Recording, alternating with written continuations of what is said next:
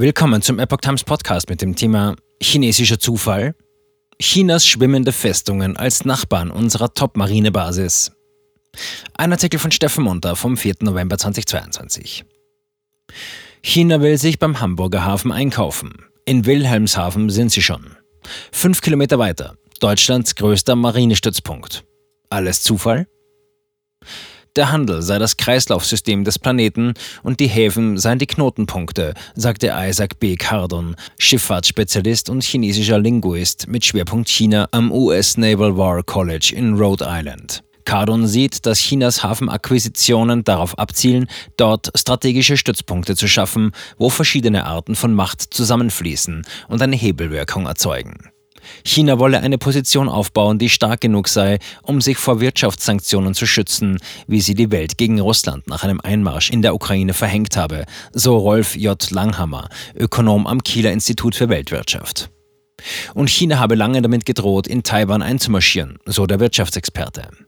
Diese Aussagen stammen alle aus einem ausführlichen Bericht über Chinas weltweite Hafeninitiative, den kürzlich das US-Nachrichtenmagazin Newsweek veröffentlicht hatte. Daraus wird deutlich, dass der geplante Einstieg des chinesischen Staatskonzerns Costco in eines der vier Hamburger Hafenterminals wohl doch einen strategischen Hintergrund hat. Denn China hat bereits mehrfach gezeigt, wie es seine Handelsmacht als politische Waffe einsetzt. Doch das Terminal Tollerort ist nicht das einzige mehrdeutige chinesische Staatsprojekt in Deutschland unweit vom Marinestützpunkt Wilhelmshaven.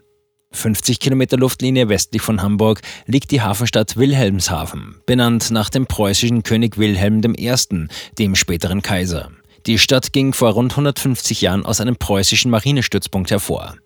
Auch heute noch hat Wilhelmshaven eine militärische Bedeutung. Hier befinden sich der größte Marinestützpunkt und auch der größte Bundeswehrstützpunkt Deutschlands und auch die staatliche China Logistics Group. Unweit von diversen Fregattengeschwadern der Bundesmarine, der Einsatzflottille mit ihrem Marinefliegerkommando und unweit vom Feldjägerregiment 2 und dem Bundeswehrlogistikzentrum unterhalten die Chinesen ein Logistikzentrum.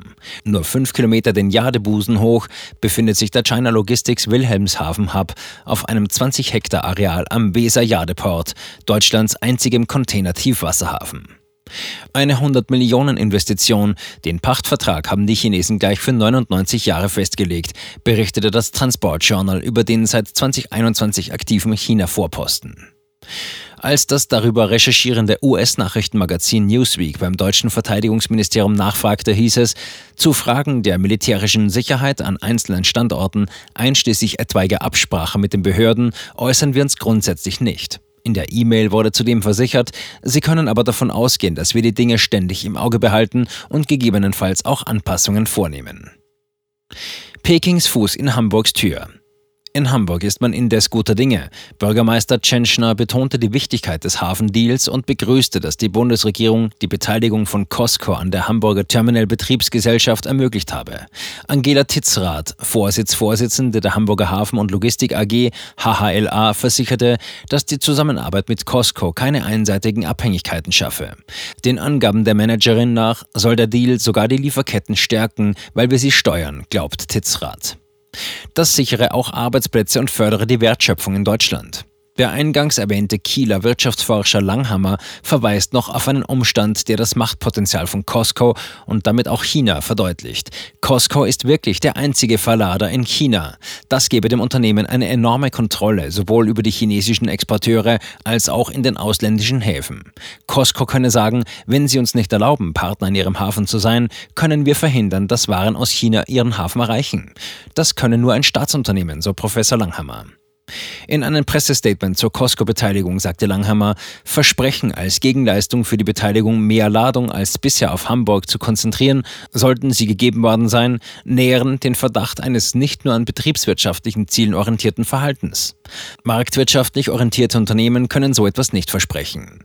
Wenn die Costco-Beteiligung zustande kommt, wäre Newsweek zufolge Hamburg der letzte der sieben großen Nordseehäfen mit einer chinesischen Beteiligung. Sie alle seien Teil der für den transatlantischen Handel und die Kommunikation wichtigen sogenannten Nordrange Rotterdam, Antwerpen, Hamburg, Bremen, Le Havre, Seebrugge und Wilhelmshaven. Weltweit sollen dem Bericht nach 100 Häfen chinesische Beteiligungen haben. Chinas schwimmende Festungen. Der Newsweek-Bericht gewährt aufgrund von Einblicken in eine 70-seitige interne Costco-Veröffentlichung für die Schiffscrews interessante Details zu den Costco-Containerschiffen. Äußerlich sehen die großen Schiffe wie jedes andere Containerschiff aus. Doch sie befördern nicht nur Waren, sondern auch Inhalte, Inhalte der Kommunistischen Partei Chinas. Fotos aus Costco-Schiffen zeigen Besatzungsmitglieder, die mit erhobener Faust vor der roten KP-Flagge Loyalität zur Partei schwören und beim Studieren ideologischer Texte während einer Art von Schulunterricht. Im Hintergrund wieder eine große rote Flagge. Ein Bildschirm zeigt eine Übertragung von Chinas Führer Xi. Die Besatzung muss kontinuierlich die Staatsideologie verinnerlichen und der Partei Loyalität schwören. Wie Newsweek schreibt, nenne die Partei diese Schiffe Chinas schwimmende Festungen. Sie stünden an vorderster Front der Langzeitbemühungen der KPC, die Kontrolle über die globale Schifffahrt und Logistik auszuweiten. Alle Schiffe haben an Bord ihre Politkommissare.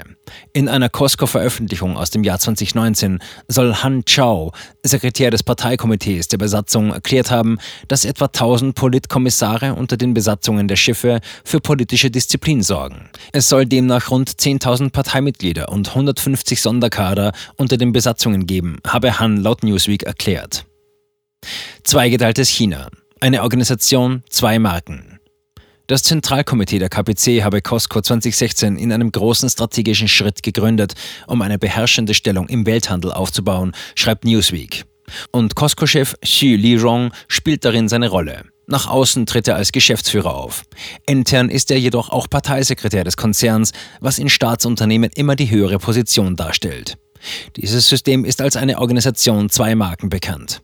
Noch ein Punkt war Newsweek wichtig zu erwähnen. In einer Studie fanden Schifffahrtsspezialist Isaac B. Cardon und Wendy Leutert von der Hamilton Lugar School of Global and International Studies an der Indiana University heraus, dass 32 Häfen mit chinesischer Beteiligung von Schiffen der chinesischen Volksbefreiungsarmee für technische Zwischenstopps angelaufen worden sind.